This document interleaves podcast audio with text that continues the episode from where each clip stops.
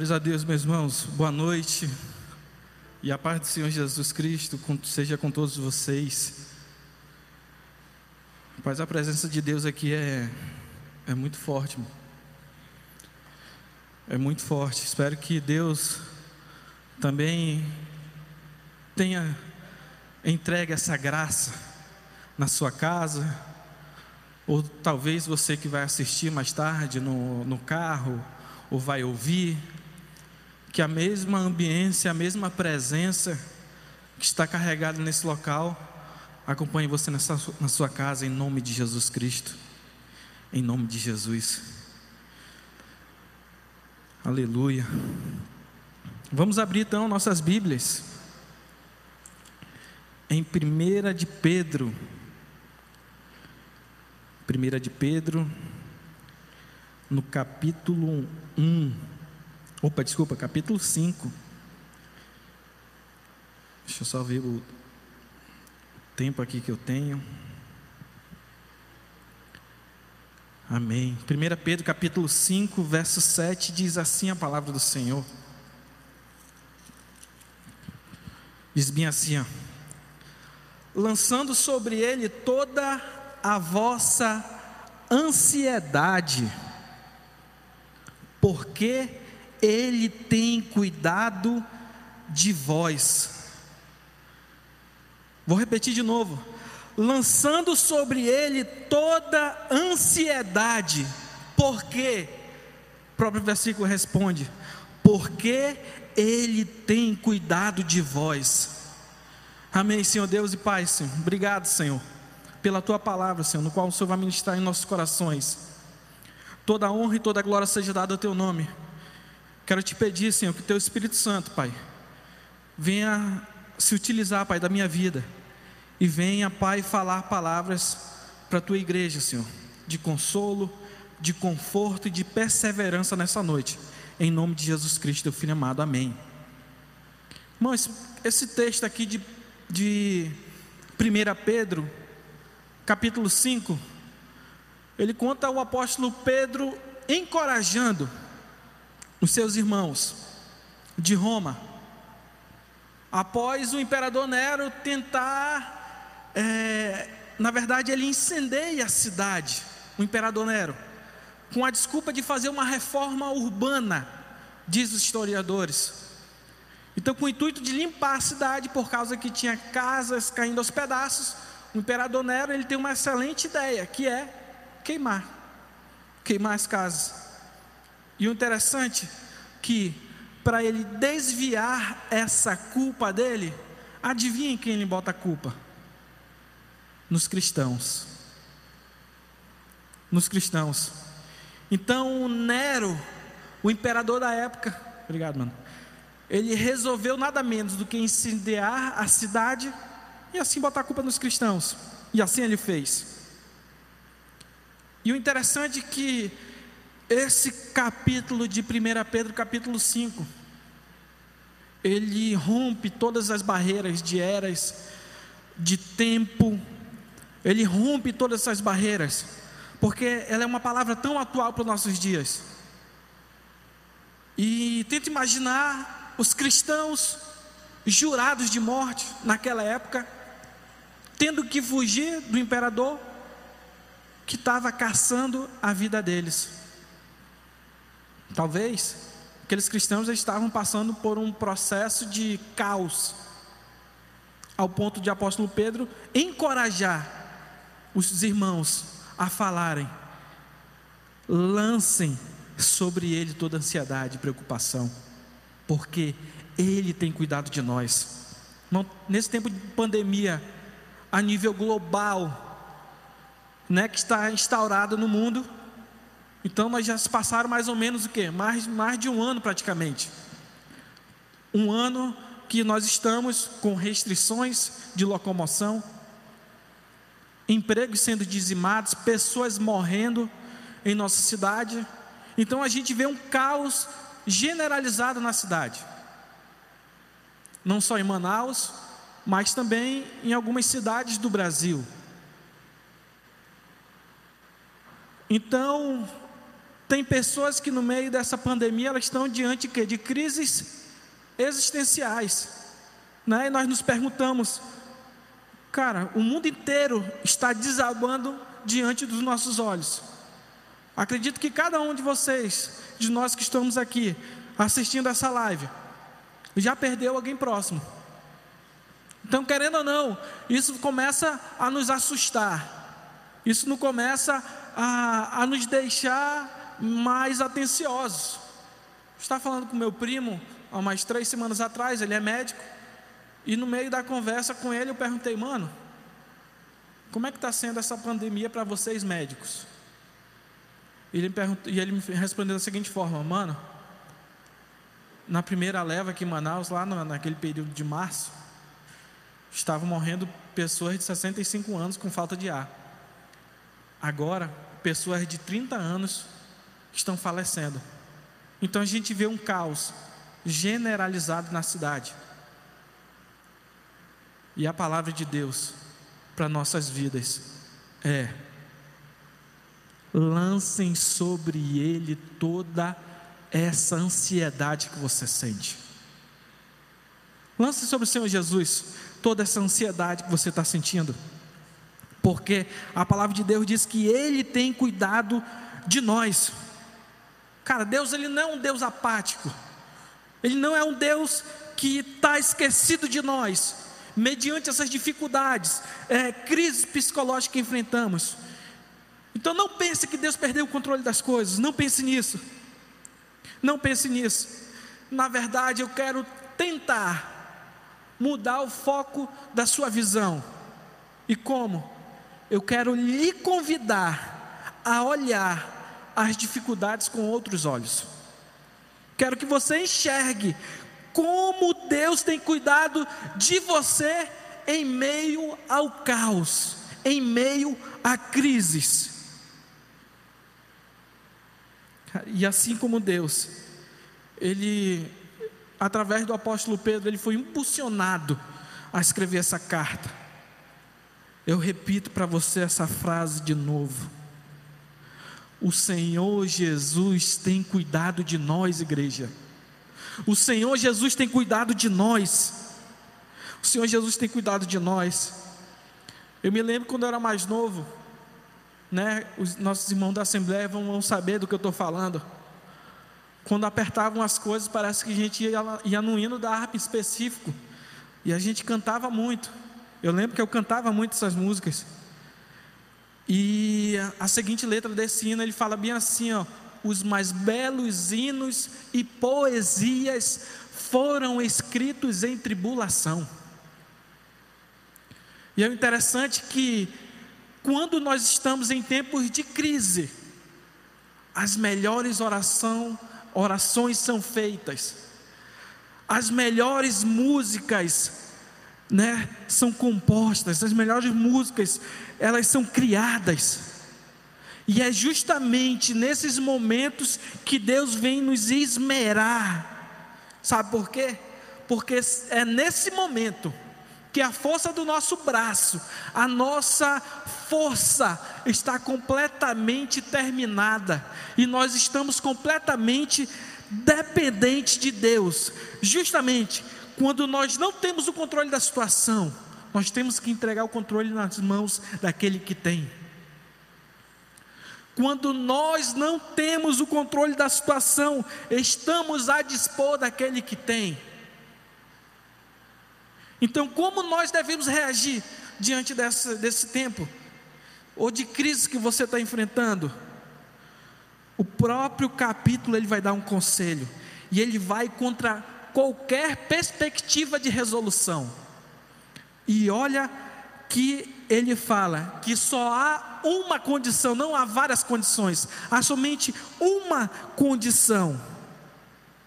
E essa condição é versículo 6 responde: Humilhai-vos, pois debaixo da potente mão de Deus. Humilhai-vos, igreja. Humilhai-vos. Quando a Bíblia fala humilhai-vos, a Bíblia está querendo dizer: dependam de mim, dependam de mim, reconheçam a incapacidade de vocês diante das crises e dependam de mim. É isso que o texto está dizendo. Talvez o teu estado psicológico esteja muito abalado. A ansiedade, meus irmãos, ela não nos pertence. Talvez esse sentimento pode, possa estar flertando com você. Mas Deus te convida a lançar sobre Ele toda a vossa ansiedade. Lançar vem aqui do grego de arremessar. Tipo aqueles caras que praticam esporte de arremesso.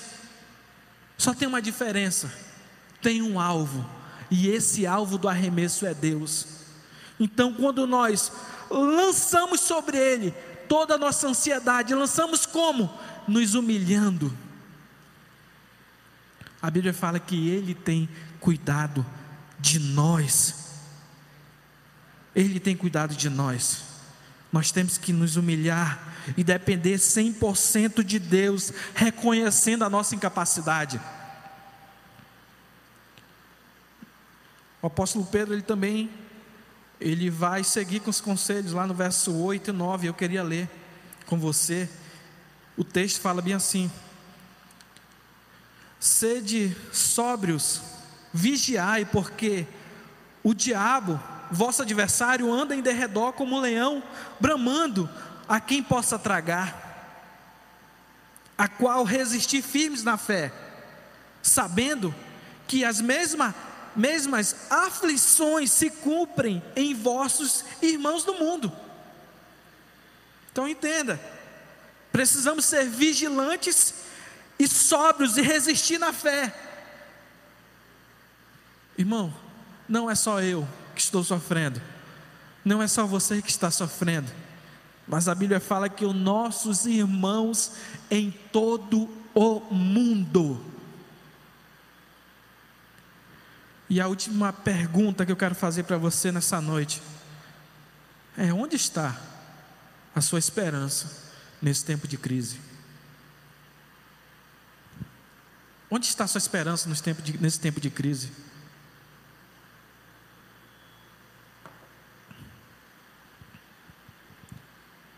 Irmão, cada um de nós, nós ficamos desconfortáveis quando a gente não tem o controle da situação. Todos nós queremos sair da situação que nós não temos o controle. Então, no meio de tanto caos e morte, nesse tempo, não é diferente. Não é diferente.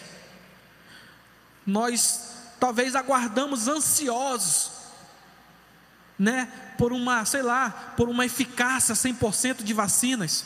Graças a Jesus Cristo, que Deus em sua graça comum, ele permitiu que os homens dessem uma solução que nada mais é nada menos que a vacina.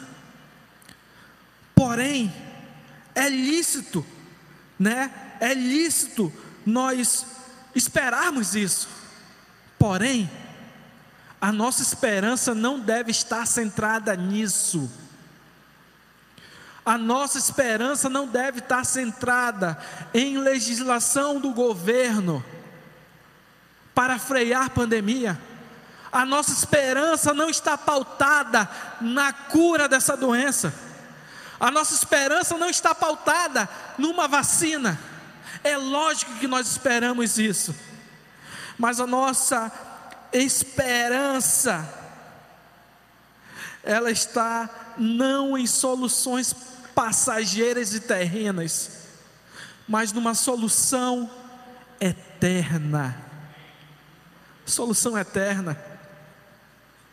E não é à toa que o apóstolo Pedro ele, ele vai finalizar o versículo 10 falando da seguinte forma: E o Deus de toda graça, que em Cristo Jesus nos chamou a sua eterna glória, depois de havermos padecidos um pouco, Ele mesmo vos aperfeiçoe, confirme, fortifique e estabeleça. A Ele seja a glória e o poderio para todos sempre. Glória a Deus. Que a minha e a sua esperança esteja pautada no que o texto está dizendo. Que o Deus de toda graça, que, o, que em Cristo Jesus nos chamou à sua eterna glória. Ele está falando de, não é de uma glória passageira, não é de uma cura passageira, mas ele está falando de uma eterna glória. Cara, e essa eterna glória, ela vai ser complementada. Eu queria ler com você lá em 2 Coríntios, capítulo 4. 2 Coríntios, capítulo 4, verso 13, diz bem assim: ó. E temos, portanto, no mesmo espírito de fé, como está escrito: Cri, por isso falei. Nós cremos também, por isso também falamos, sabendo que o que ressuscitou o nosso Senhor Jesus, nos ressuscitará por Jesus e nos apresentará convosco. Olha a promessa, olha a nossa esperança, que mesmo que nós venhamos a morrer numa pandemia, o mesmo Deus que ressuscitou o Cristo Jesus há de te ressuscitar. Glória a Deus por isso.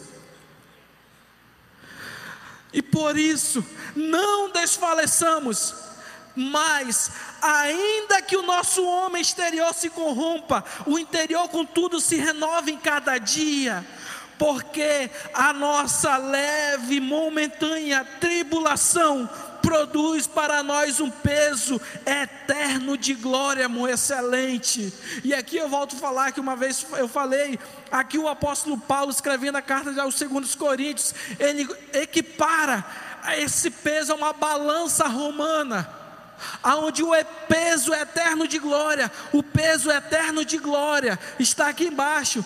Porém, as nossas leves e momentânea tribulação está aqui. Então, o peso de glória que está aqui embaixo, ele é muito maior do que a nossa leve e momentânea tribulação. Então, a nossa esperança está nisso. E para finalizar, eu tenho uma boa notícia para você. Tudo isso vai passar, meus irmãos. Tudo isso vai passar.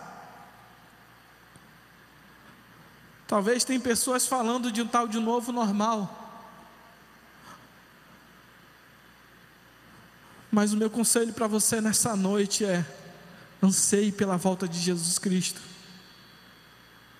Cara, a volta de Jesus Cristo está muito perto.